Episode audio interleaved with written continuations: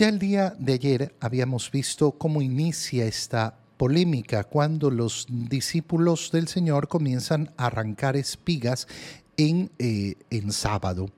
Y los fariseos le reclaman al Señor, ¿cómo es posible que tus discípulos hagan lo que está prohibido hacer en sábado? Y el Señor les explicó con las, con las escrituras que, eh, que, David había eh, hecho algo semejante. ¿Para qué?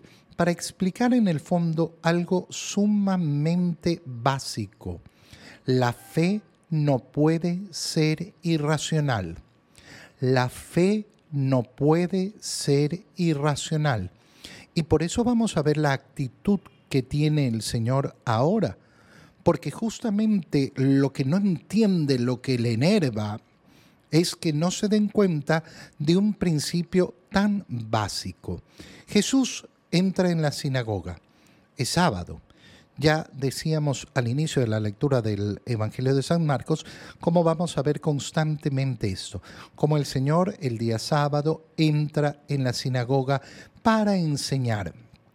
Entra en la sinagoga y había en ella un hombre que tenía tullida una mano, es decir, que no la puede mover, que no, no, no puede realizar ninguna actividad con su mano. No sabemos eh, qué grado de, parálisis, de tullimiento tenía, eh, pero era algo visible para, eh, para todos. Y los fariseos estaban espiando. No tienen una buena actitud. ¿Por qué? Porque aquel que está espiando ya está esperando que el otro haga algo malo ya estoy esperando, ya estoy a la expectativa. Por tanto, toda mi expectativa es que el otro haga el mal que yo espero que haga. Y entonces, claro, esa actitud siempre será una actitud mala, porque ya la persona predispuesta a ver la maldad en el otro, eh, hará que cualquier cosa que haga ya lo interprete como maldad. Por eso, eh, por eso es un estado del alma pésimo, es un estado del alma que verdaderamente es deplorable porque no me permite observar la realidad. Espiar no me permite observar la realidad.